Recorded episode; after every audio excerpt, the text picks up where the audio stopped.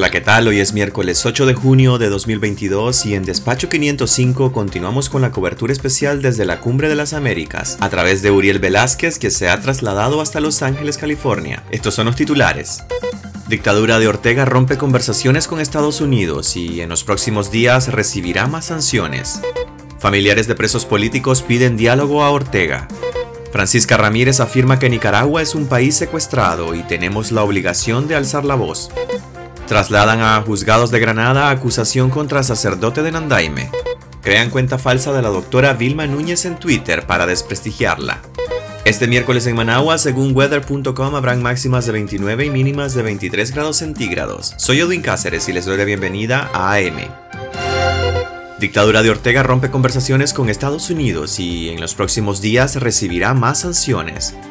El subsecretario de Estado de Estados Unidos para Asuntos del Hemisferio Occidental, Brian Nichols, confirmó a Despacho 505 y a 100% Noticias el rompimiento de las conversaciones con la dictadura de Daniel Ortega para negociar el levantamiento de sanciones a su círculo. Parece que el gobierno de Daniel Ortega no tiene interés en conversar con nosotros, dijo el funcionario estadounidense ante una consulta de Despacho 505 y 100% Noticias durante la cumbre de medios de las Américas en Los Ángeles, California. El mes pasado trascendió en el New York Times que la dictadura había designado a Laureano Ortega Murillo para negociar con Estados Unidos el levantamiento de sanciones a su familia a cambio de la liberación de los presos políticos. El subsecretario reafirmó además que en los próximos días habrá nuevas sanciones a la dictadura ante la deriva autoritaria de los últimos meses, que incluye ataques contra la iglesia y el encarcelamiento de más opositores.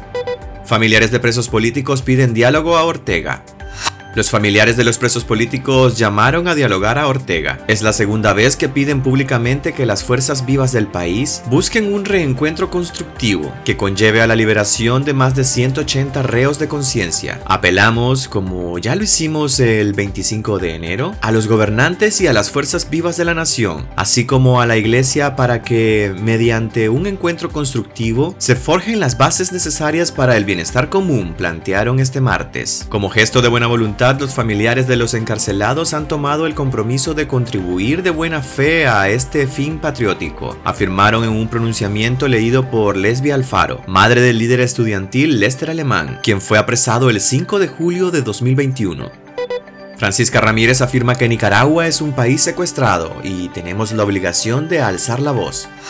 Francisca Ramírez, líder campesina, alzó la voz este martes en Los Ángeles, California, en la Cumbre de las Américas, para afirmar que Nicaragua está secuestrada por Daniel Ortega y Rosario Murillo, y pese a estar en el exilio, alza su voz para que en Nicaragua regrese la democracia. Pese a que Nicaragua es un país secuestrado, tenemos los que estamos en el exilio la obligación de alzar la voz para lograr democracia, la libertad para presos políticos y la justicia para las víctimas de la represión, dijo Ramírez. En su calidad de representante de los campesinos, pidió sanciones directas contra los responsables de las agresiones. También denunció los asesinatos, los secuestros, el desplazamiento de los pueblos indígenas, producto de las agresiones de colonos que armados invaden sus tierras en Nicaragua.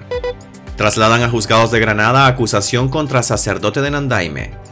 El juicio contra el sacerdote Manuel Salvador García Rodríguez, párroco de la iglesia Jesús de Nazareno en el municipio de Nandaime, se llevará a cabo en los juzgados de Granada. Este martes el religioso fue acusado por agresiones contra Marta Candelaria Rivas Hernández, de 57 años. El cura se encuentra en prisión preventiva desde la semana pasada, tras ser detenido con violencia en su casa, dos días después de protagonizar un incidente con fanáticos del régimen. Hace cinco días, Marta Candelaria Rivas Hernández apareció en un video difundido en medios del gobierno, donde narra un incidente en el que fue golpeada. Señaló al cura como responsable, pero dijo que había sido un accidente. Aún así, la acusación siguió su curso y se supo que el juez local de Nandaime, Jaime Aguilar Ney, ordenó prisión preventiva para el religioso el 2 de junio. Este martes, la abogada Cristian Catiela Huete Celedón, en representación de Marta Candelaria, presentó la acusación contra el sacerdote ante el juzgado del Distrito Penal de Adolescentes de Granada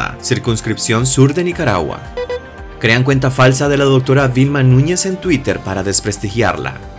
El Centro Nicaragüense de Derechos Humanos denunció que fanáticos afines del régimen de Ortega y Murillo crearon una cuenta falsa en Twitter de la doctora Vilma Núñez de Escorcia para desprestigiarla y manchar su labor como defensora de los derechos humanos. La cuenta en Twitter con el nombre arroba Núñez Escorcia V1 fue creada en noviembre del año pasado y la siguen 82 usuarios de esta red social. A través de esta cuenta se ha retuiteado contenido del Ministerio de Economía Familiar MEFCA, en la que se promueven actividades en plena pandemia en el Parque Nacional de Ferias, sin las medidas de protección. También han compartido un video en el que la policía orteguista asedia al comedor infantil de la conocida youtuber Lady Vulgaraza. El video fue retuiteado por la cuenta falsa. La doctora Vilma Núñez de Escorcia denunció este martes usurpación de identidad. Pues hasta aquí quedaríamos el día de hoy. Gracias por acompañarnos y recuerden seguir nuestra cobertura especial acerca de la Cumbre de las Américas en despacho505.com y en nuestras redes sociales. Aparecemos como arroba despacho505. Que tengan un excelente miércoles.